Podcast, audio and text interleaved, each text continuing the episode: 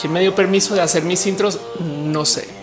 Hey banda, ¿qué tal? Yo soy Felipe Personal, la explicatriz y sean ustedes bienvenidos aquí a mi canal de YouTube y en Facebook para hablar acerca de la vida, tecnología, darnos abrazos, cariño y amor. Donde todos los lunes sucede Roja, mi show en vivo para hablar de Básicamente lo que se nos cruce para platicar y donde todos los sábados construimos naves espaciales de papel y las aventamos desde la ventana para ver cuál llega más lejos y luego comparamos eso contra sus velocidades teóricas de warp o de viaje más rápido que la luz para ver si nuestros diseños en papel son medianamente fidedignos con lo que se construye en la mente de los creadores de estas espectaculares sagas de ciencia ficción. Hoy justo les traigo una pequeña sección que es uno de los temas de las cosas que discuto en roja, vuelta portátil, chiquito, fácil, versión toy, tamaño botellita de perfume, porque los mejores rojas son los rojas pequeños. Pero como mido 1.90 es súper difícil hacer rojas pequeños. No es en serio. Querida, encogía la roja. Es complejo, güey, es ciencia ruda. Hoy además quiero hablar de un justo pequeño tema de las redes sociales que vaya que lo he levantado en este canal es que me molesta. Voy a hablar medianamente de política. Entonces de entrada quiero nomás dejar ahí en dicho que yo sé que por mi formación, familia, por mi existencia en las redes sociales o porque soy quien soy y mis opiniones, pues evidentemente tengo un sesgo contra la política actual del país. Sé que está ahí pero hoy no quiero hablar tanto de política, solamente que hice uso de la política para un experimento, divertido experimento que les traigo a ustedes hoy. Si quieren, después podemos tener discusiones profundas acerca de si sería mejor que López Obrador tuviera un phaser blaster o un sable de láser para pelear contra la corrupción o algo así. No sé, saben si quieren, hablemos de política después. Hoy quiero hablar un poquito de un tema que se relaciona. Si ustedes han usado las redes sociales últimamente, se habrán encontrado con que en las redes sociales hay estas cosas que llamamos bots. Si viven en Colombia, capaz si habrán escuchado la palabra zombie, pero básicamente es este fenómeno ya conocido que cuando nos conectamos a las redes sociales tenemos que lidiar con gente que está ahí diciendo cosas raras, güey. Como que no es sino que menciones al presidente, no es sino que tomes una postura política y automáticamente llegan a veces por los cienes personas a insultarte, a decirte cosas, a apoyar, a defender. Y cuando vas y miras el por qué lo están haciendo, te cae el 20 que no son seres humanos, sino que es software que está queriendo crear ruido en el Internet, en las redes sociales, alrededor de estos temas en particular. Y en últimas, desafortunadamente, volvió a las redes sociales incómodas, difíciles, o como lo dice Irina muy amablemente en este post,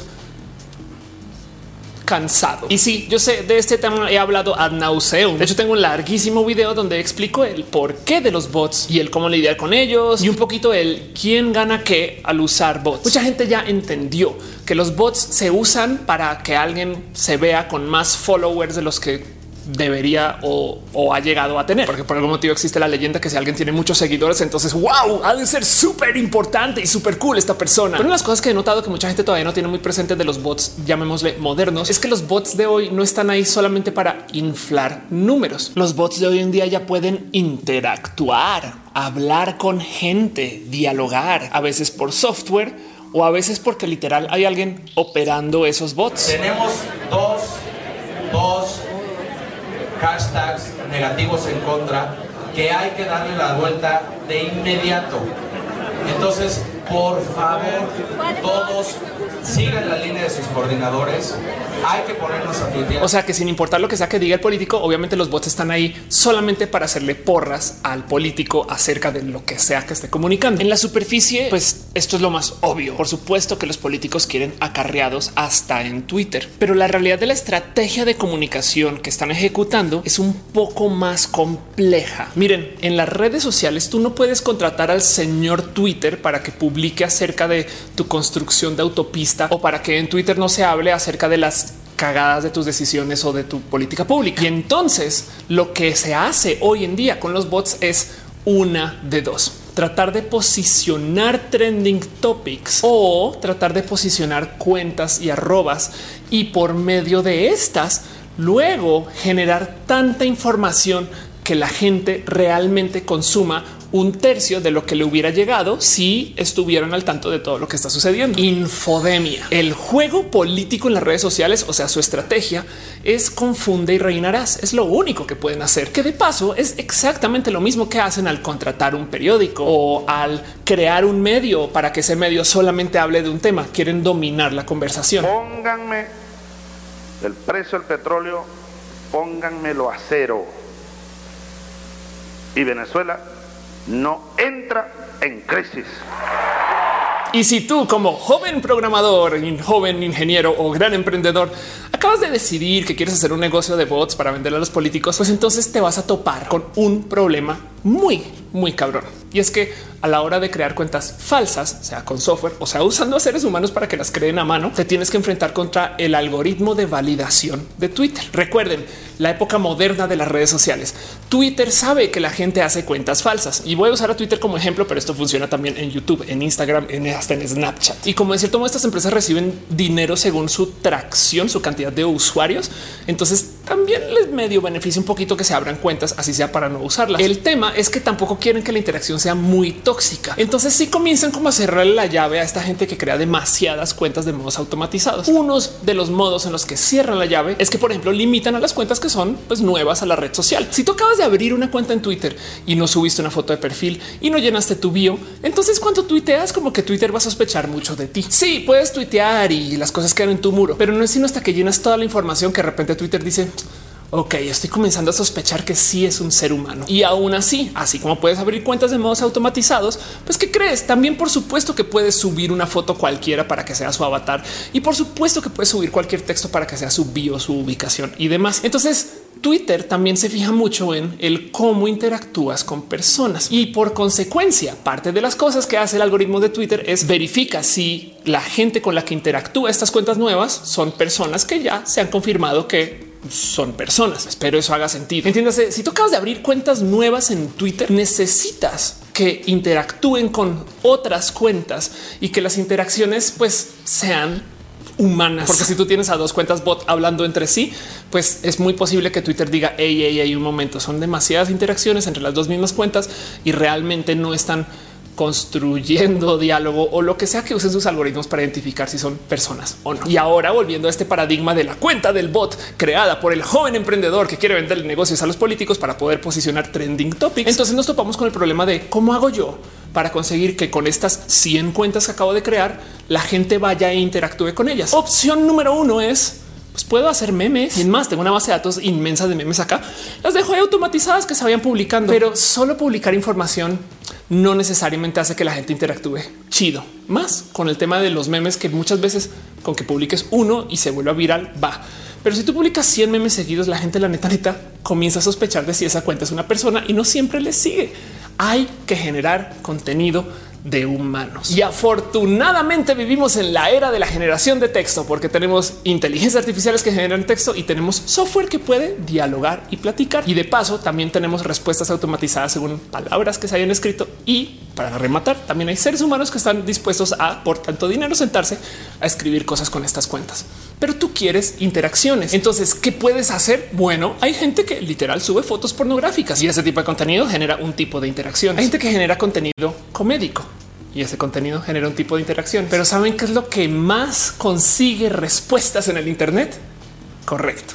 Insultar gente. Si acabas de abrir una cuenta en Twitter y ves que alguien está poniendo una opinión fidedigna y le escribes chinga tu madre sin motivo, lo primero que vas a recibir es comentarios de hey, hey, hey, qué onda, qué pedo. Si pones un insulto realmente bien aterrizado, es posible que te quedes ahí discutiendo por días con esa persona. La gente reacciona al insulto en las redes sociales es una realidad. Y entonces al mero conseguir ese tipo de interacciones, validas la cuenta nueva, esta cuenta falsa, esta cuenta bot o zombie contra el algoritmo de Twitter. Y ya que suceda eso, entonces puedes comenzar a usar esa cuenta para que postee de temas que van a impulsar un hashtag, que van a mover una arroba o que simplemente van a dar un uso que alimente esto de la infodemia. Gracias a las dinámicas sociales de las redes sociales, gracias a la dinámica social del marketing del insulto y gracias a la generación de texto automatizado o la capacidad de contratar a alguien para que genere ese tipo de textos a mano. En el paradigma de los bots actuales, el juego es siempre ser contreras, siempre llevar la contraria y abusar de que la neta neta de la rabia,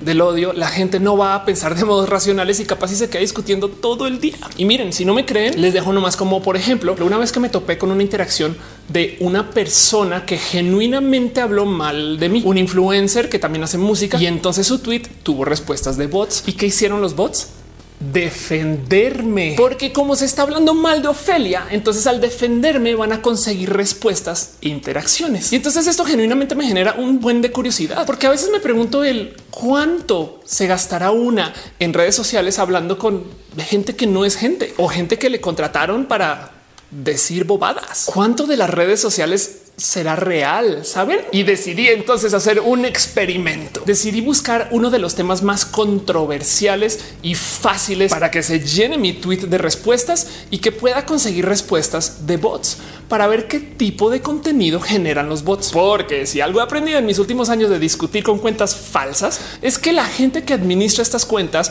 o los programadores que administran los textos que van a responder o básicamente quien está detrás de los bots no es gente lista. Las respuestas que dan los bots son muy básicas y se nota que no entienden de los temas sociales de los que están discutiendo. Saben insultar, pero se nota que no saben por qué están insultando. Pero genuinamente quería ver el qué tipo de conversaciones son capaces de llevar. Hagamos una prueba.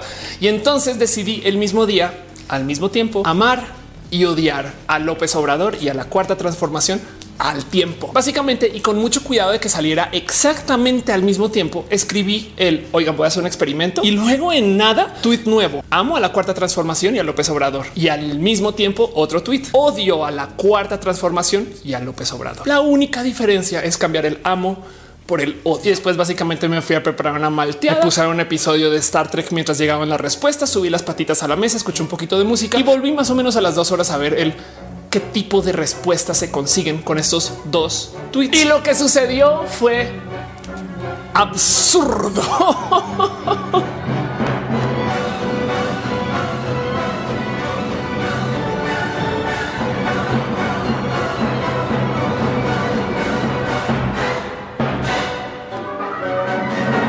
El tweet de odio voló, voló, despertó una cantidad ridícula de pasiones, mientras que el tweet de amo pues tuvo algunos retweets, le fue muy bien, pero nada como el del odio. Pero bueno, neta, eso ya lo sabíamos. Obviamente el de odio iba a llamar más la atención. El experimento realmente se trataba acerca de ver el qué es lo que escriben estas personas. Y en eso leamos algunas de esas respuestas. Varias personas me culparon de ser realmente no Ofelia, sino Chumel usando la cuenta de Ofelia por que de entrada me deja un poquito con la duda de si aquí hay algo de estrategia digital en juego. Luego varias personas se sentaron a discutir acerca de la palabra odio y que solamente por dejar en claro, también dije que lo amo. Pero bueno, aquí esta persona me opinó acerca del odio en el tweet donde digo que lo amo. Se le habrán cruzado los cables. Créanlo o no, el algoritmo de Twitter le mostraba a la gente selectivamente un tweet o el otro. Al cabo de las dos horas de haber publicado el tweet del odio, me comenzaron a escribir familiares, amigos. Hubo mucha gente que me dijo todo bien, te pasó algo. Y ojo, porque intenté lo posible no interactuar con ninguno de los dos hilos. Mi favorito, por supuesto, Roxana Garza me dice: Mira, si vas a odiar algo, odia que este grande ha muerto y un poquito así. Pero vale la pena nomás recalcar que si hay gente que tiene genuinas opiniones acerca de este tema y a lo mejor mi tweet les funcionó para querer externar las cosas de las que ha querido hablar o que habla muy recurrentemente. La sombra porque es la única opción que garantiza de alguna manera los derechos que con tantos personas han adquirido. La única opción con un comité LGBT que de hecho ha castigado a la mayoría de los políticos que se han ido en contra de este alineamiento en la votación oficial. Los otros candidatos eran dos conservadores que en ningún momento mostraron su partido. Las cosas que la gente responde a un tweet que dice odio a la 4T. Pero como les digo, mucha gente tomó la oportunidad para opinar y la opinión más o menos siempre rondaba el pues es que era como lo mejor que tenía. Era el o volver a votar por los mismos infelices del PRI PAN que tanto dieron al país en deuda y crímenes y así. Pero bueno, esas son las opiniones discursivas que yo quiero nomás dejarles acá solamente para que también consideremos que igual hay gente que quiere platicar genuinamente de estos temas y decidieron hacerlo sobre mi hilo en Twitter. Ahora, lo verdaderamente entretenido de esta historia aparece cuando vemos los posts que hablan acerca de mí. Estos son para mí los más interesantes porque aquí es donde los trolls y los bots brillan de su baja capacidad de comunicación. Pero para poder entender por qué el discutir un tema alrededor de quién está dando el mensaje y no alrededor del mensaje en sí, quiero repasar un ejemplo que explica estas cosas que nos topamos en la teoría de la argumentación. Les quiero presentar algo que capaz y conocen o capaz y no. Y es esta teoría acerca de él, cómo se argumenta cuando tú debates, se llama la pirámide de la argumentación. No más un repaso de los modos en los cuales la gente puede responder cuando hay complicaciones o cuando hay un tema del cual hay que debatir. Ojalá y la pirámide de la argumentación les sirva a ustedes para saber cuándo discutir con gente y cuándo no en el Internet. Entonces, para entender la joya que es la pirámide de la argumentación, hagamos un pequeño experimento. Si yo me paro frente a ustedes y les digo las quesadillas deberían de llevar queso, pues estoy haciendo un enunciado que puede ser debatible según donde vivan sus opiniones sus pensares. Pero hay muchos modos de debatirlo y hay unos modos donde simplemente ya no estás debatiendo. Así por encima se los repaso, ya que el valor de las respuestas que alguien pueda dar a un argumento o con un contraargumento se puede jerarquizar con la misma pirámide de la argumentación. Entiéndase, si tú quieres discutir o debatir o argumentar un punto en la misma pirámide, podemos ver que hay un modo muy fácil de identificar cuando ya realmente es inútil discutir con alguien o cuando alguien te dice algo que es inútil contra una discusión. Les explico con el ejemplo de la quesadilla. De la gente más iluminada hacia esto de la argumentación, quien quiera discutir el tema les va a refutar el punto central. Mi punto central en mi enunciado es si las quesadillas deberían de llevar queso. Y entonces podríamos hablar acerca de ese deberían, porque pues bueno, capaz hay algunos lugares donde simplemente no hay queso y entonces queremos de todos modos convivir con la experiencia de la quesadilla aunque no podamos tener acceso al queso. Y entonces ahora qué hacemos? Ya no se pueden llamar así. El verdadero punto es si debería. Luego, capaz hay gente que simplemente te refuta algo relacionado con ese punto central, pero no es el punto en sí. Podrían hablar justo acerca del queso. Entonces, en el punto de la refutación hallan el error, explican el mismo, pero luego usan citas. En este libro una vez dijeron que esto es así. En esta definición una vez dijeron que las cosas son asa y entonces te arman un caso, pero no se está hablando acerca del deberían, sino que te están diciendo acerca de, bueno, otra persona una vez comentó que esto pues puede darse o no puede darse. Técnicamente es un argumento más débil porque no está enfrentando el punto central, sino está enfrentando como la periferia del punto central, pero todavía es iluminado porque están discutiendo del tema. Ya luego viene el contraargumento donde de plano contradice y luego respalda con razonamientos o evidencias de apoyo. Cosas como ah, sí, entonces si no debería llevar queso, que entonces qué puede ser? Podría ser cualquier cosa y luego busca evidencias de cosas que no son, pero pues que sería absurdo que lo fueran como sea. Y la última en esto de la potencial discusión válida acerca de temas en cualquier argumento es cuando ya de plano te contradicen. Presenta el lado contrario, pero además para rematar ni siquiera presenta evidencia. Así, entonces a cualquier cosa se le puede llamar quesadilla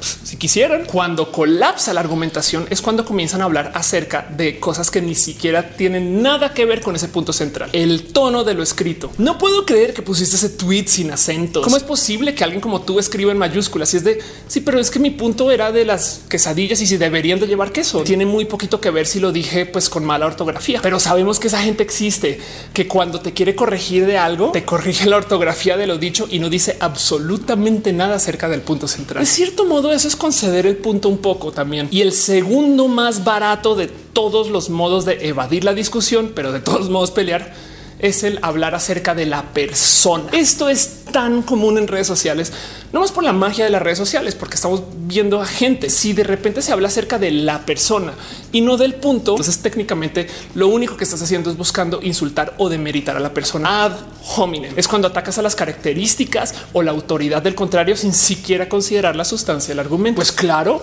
es que eso diría una persona como tú transgénero y es de sí, pero no es que mi punto no tiene que ver nada con quién soy o muy poco. El punto de las quesadillas que si deberían de llevar queso le importa muy poquito que yo sea, por ejemplo, colombiana, pero hay gente que lo dice. Obviamente tú no puedes opinar de eso porque no, tú, no te criaste en la Ciudad de México, Ophelia. O sea, y pues el más barato de los modos de entre comillas argumentar ya de plano es el insulto. Eres un idiota. O sea, ni siquiera estamos buscando nada acerca de la validez de la persona o de tratar de meritar a esa persona, sino que ya te mandan un insulto. De paso, en esto del ad hominem hay un modo más de evadir la discusión que es el y qué acerca de what about ism, que es cuando la gente simplemente dice, ah, ok, eso es un problema muy grave, pero ¿Y qué tal este otro problema? Nada que ver con el tuyo, quizás medianamente relacionado. ¿eh? O sea, si este problema se permite, deberíamos de permitir este. Y técnicamente lo que estás haciendo ahí es que no estás justo refutando ni discutiendo el asunto central. Estás hablando de otra cosa. Traes otro tema a la mesa y entonces ahora estamos discutiendo de este y no de este. Es muy listo. Ahora, obviamente los trolls no están acá para argumentar. Los bots tienen una misión en Twitter. Necesitan interacciones. Por eso es importante saber cuál es la fuente más confiable de conseguir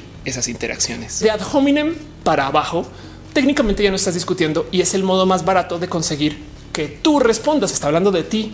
Entonces tú eres una persona más propensa a defenderte a ti. Hay un dicho que se usa en Colombia cuando se discute así, que es esto que sucede cuando la gente se mete a tu casita, se mete a lo personal, cuando vuelve las discusiones acerca de la gente y le dicen rancho, porque es como si se metieran a tu ranchito.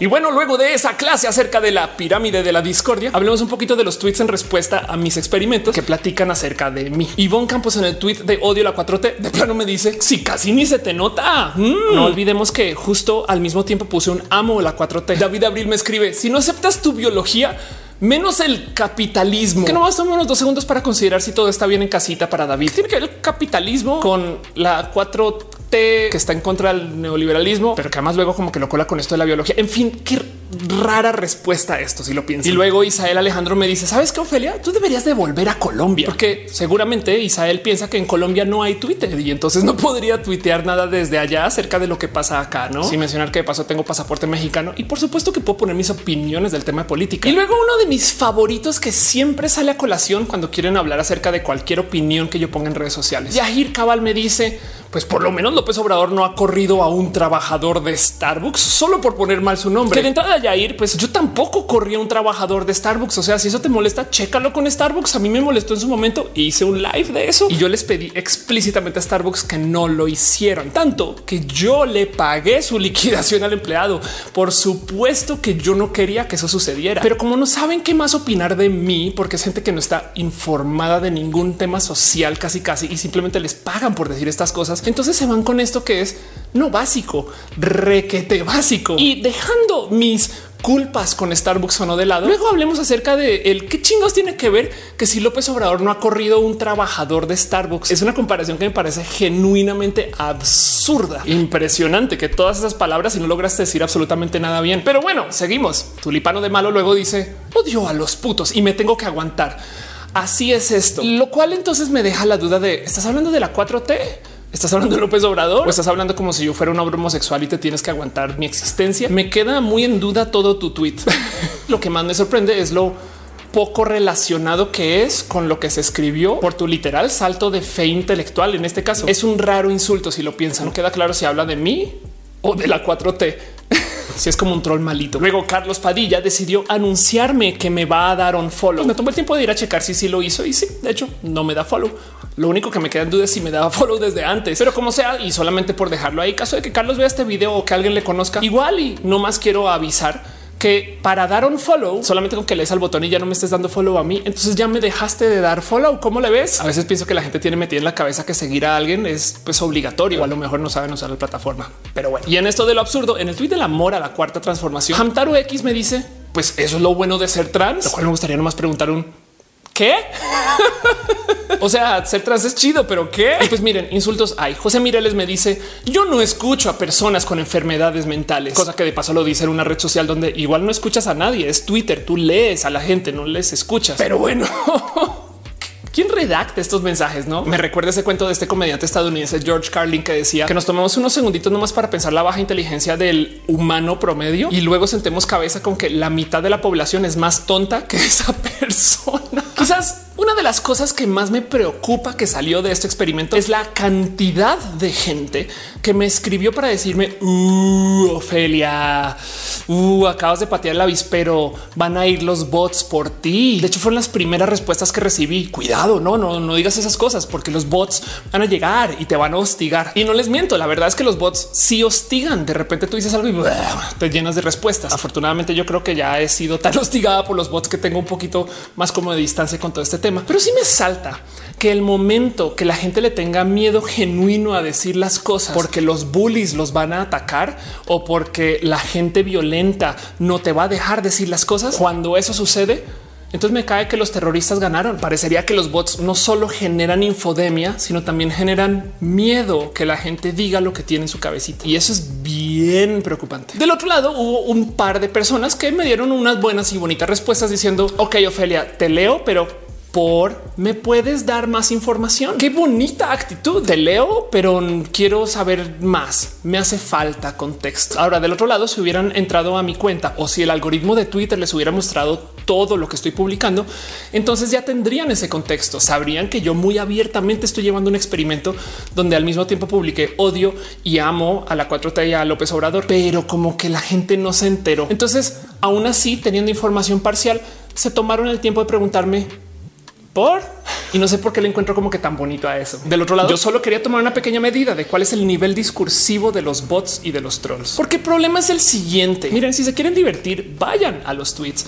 y lean las respuestas. Hay cosas que son genuinamente what? Lo impresionante es cuando te tomas el tiempo de checar quiénes son todas esas personas que escriben. Si bien no les voy a mentir, no tuve el tiempo de entrar a checar todas las cuentas, pero les quiero mostrar unos casos especiales de algunas de las cuentas que levanté que me fui a ver básicamente el de qué más tuitearán estas personas. Entonces vámonos, por ejemplo, con una cuenta como esta cuenta de José Mireles, que dice que no escucha personas con enfermedades mentales. No más viendo su avatar, no más viendo su nombre y sobre todo viendo su arroba, si te queda un poquito de un momento. Yo creo que esta persona no es persona. Y vean nomás como esta cuenta, que es de una persona que se tomó el tiempo de escribirme un mensaje insulto a mí, tiene un seguidor y tiene un tweet que se escribió el 6 de abril y ya me estás diciendo José Mireles que en tu larga vida tuitera entraste a escribirme a mí después de publicar tu punto. Ahora recuerden la idea de los bots o el negocio que venden los bots es posicionar hashtags y cuentas, es mover trending topics. Entonces, si bien se la pasan platicando con gente para validarse contra el algoritmo,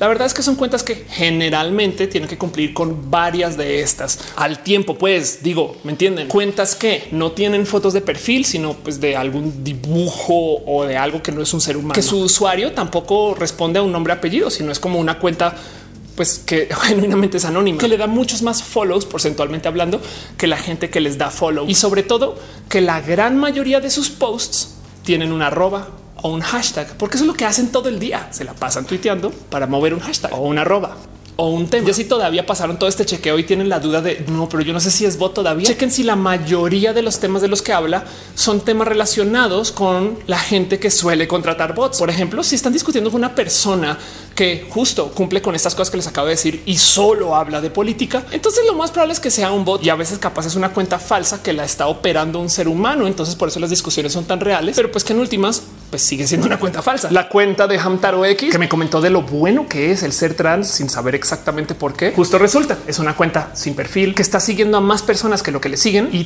todo lo que publica impulsa algún tema político. Casi que nunca genera contenido y no más contemos uno, dos, tres, cuatro, cinco, seis, siete tweets publicados. Este genio de la argumentación Ulises Caballero que me dijo ya vete nomás para que vean que no todos los casos son iguales. Justo resulta que sí, sí tiene un nombre y apellido y si sí tiene un rostro, pero entras a su cuenta y de nuevo su cuenta es mayoritariamente retweets. Digo, hay cuentas que son requete evidentes. Esta respuesta, por ejemplo, de Homovic no solo se tomó el tiempo de opinar acerca del caso de López Obrador a robarlo, sino que también añadió uno que otro hashtag en la respuesta por si acaso. Y obviamente vas a su perfil y tiene muy poquito contenido original. Solo ves retweet tras retweet, tras retweet, tras retweet. El verdadero problema aquí, aparte de que nos están inundando de escritos por parte de los bots y aparte que nos están generando un chingo de inconveniencias con el mero uso de las redes sociales, el verdadero problema aquí es que se presta para enseñarnos a desconfiar mucho de la mera gente que está en redes sociales. Es muy fácil hablar con alguien en redes sociales y de una minimizar su posición, su opinión o sus meros pensares al reducir estas personas a ah, es que tú eres un bot. Y si lo piensan, es hasta de cierto modo requete tóxico. Pero, por ejemplo, podemos tomar los tweets de este tuitero que respondió en ambos tweets, el de amo y el de odio, y que discutió por varios tweets con muchas personas y platicó, pero por el mero hecho de que vas a su cuenta y no tiene un nombre de persona y no tiene una foto de persona y además le siguen menos personas que a quien le da follow. Y que para rematar ve su timeline y de topas que la gran mayoría de lo que publica pues son retweets y cuando publica contenido original es con arrobas o hashtags, te deja la duda de si es un bot o no es un bot. Y eso es un real, honesto y fidedigno problema de las redes sociales. Porque ojo, bot no necesariamente quiere decir un programa que está tuiteando, sino que genuinamente puede ser alguien que contrataron para hablar de estos temas. O peor, es una persona tan radical que habla así. Entonces, ¿qué les digo? Vaya problemón en el que nos metimos. Puedo derivar un chingo de conclusiones de este experimento, aparte de lo divertido que fue ver cómo mucha gente genuinamente se tomó lo que yo escribí como lo dicho. Entiendo que no todo el mundo me conoce y entiendo que no todo el mundo me da follow en mi cuenta como para que vea que lo que yo estoy publicando es una evidente broma. O sea, literal puse yo odio a y yo amo a al tiempo. Pero para mí lo más impresionante de toda esta historia es que mientras estaba sucediendo esa discusión en esos tweets, en el tweet original de hagamos un experimento, decidí ir publicando las cosas que iba encontrando, mis opiniones, lo que estaba observando, estadísticas en tiempo real. Y no saben lo anonadada que estaba de ver que todo esto sucedía en tiempo real en mi cuenta en público. Como que una cosa es hagamos un experimento en Twitter y lo documento todo en Twitch. Pues claro que la gente no va a ir a Twitch a ver cómo se arma el desmadre en Twitter, pero otra cosa es ver cómo en un hilo de Twitter las cosas son tan insulares que no ven que en otro tweet puesto a la misma hora se está hablando de este tweet donde acá estoy dando toda la verdad del caso y acá solamente di media verdad. Y entonces en el del odio, que de paso se volvió viral, discuten de mí, de quién soy, de mis opiniones, de por qué estoy hablando de esto y de tantas cosas sin ver cómo acá les estoy diciendo, hey, es un experimento. De nuevo, entiendo que no todo el mundo me tiene que dar follow y no todo el mundo tiene que seguir lo que yo escribo a todas horas, pero sí me salta mucho que el algoritmo de Twitter selectivamente le mostró uno a unas personas, otro a otras personas o los dos a otras personas. Y sí me salta que fui juzgada de modos tajantes a base de un tweet. Pero de nuevo, si tú ves una opinión ruda en redes sociales, la gente no tiene por qué tener esta práctica general de ir a tu cuenta para ver quién eres, a ver si de verdad lo dijiste con intención o se te fue, a ver si fue un dedazo, a ver si fue un problema de quizás no entendió el punto, quizás no le interesa o no está empapado o empapada de información. No, lo que dijo en esas cortas palabras es la realidad y ya. Y me deja a mí con la duda de cuántas veces habré bloqueado una persona por un tweet juzgado a una persona por un tweet. Y eso es todo un tema para observar. Y el otro es también la como que duda interna que no me puedo quitar encima de mi corazoncito paranoico del cuánto de todo esto que se discutió, de toda la gente que me respondió, de todas las cosas que se pusieron en mis tweets, cuánto eran bots falsos, gente que le pagan por decir cosas o gente que genuinamente interactuó con el tweet solamente porque impulsaba su misión de la infodemia o de generar interacciones. Pero bueno, así las redes sociales de hoy. Solamente para que lo sepan. De todos modos, muchas gracias por acompañarme con mis locos experimentos y gracias por ser parte de esto. Gracias por ver este video. Creo que el mundo de las redes sociales es sumamente importante y con toda la toxicidad y las complicaciones que tiene, igual prefiero tenerlas que no tenerlas. Y ojalá el día de mañana este tipo de observaciones nos sirvan para desarrollar mejor criterio o mejor software para lidiar con este tipo de problemas y complicaciones. Pero hay que entender que esto va a estar con nosotros, nosotras y nosotros por mucho tiempo. Y prepárense, porque el día que lleguen las deep fakes, esto se va a migrar a video y se va a migrar a video quizás en vivo. Entonces, en 10 años, quién sabe cuál sea el estado de la confianza en las redes sociales, no en las redes sociales, sino de cuánto confiemos en el mensaje que nos están diciendo. Tenemos reales problemas que tener reales consecuencias hasta para el sistema democrático, hasta para el proceso político y social. Entonces, ¿qué les digo? Estas cosas hay que observarlas. Pero bueno, yo soy Ophelia Pastrana, la explicatriz. Y ya saben, si ustedes conocen una persona de la diversidad por ahí en su vida, si saben de alguien que es LGBTTIQ2SA o de alguna letra asociada con el acrónimo del arco iris, díganle que es una persona chida y bonita. Escríbale por WhatsApp y déjenle una sonrisa. No sé, la diversidad es muy bonita y no se le suele decir a la gente de la diversidad que también es gente bonita. Si de puro chance usted no conoce a absolutamente nadie a quien decirle esto, es muy probable que usted sea esa persona de la diversidad, en cuyo caso se lo digo yo a usted. Hey, es una persona muy cool muy chida y haces que el mundo sea mejor. Muchas gracias. Gracias por ver mi video. Espero que le dejen like, comenten, opinen cómo se sienten con todo este tema. Yo soy Ophelia Pasona, la explicatriz.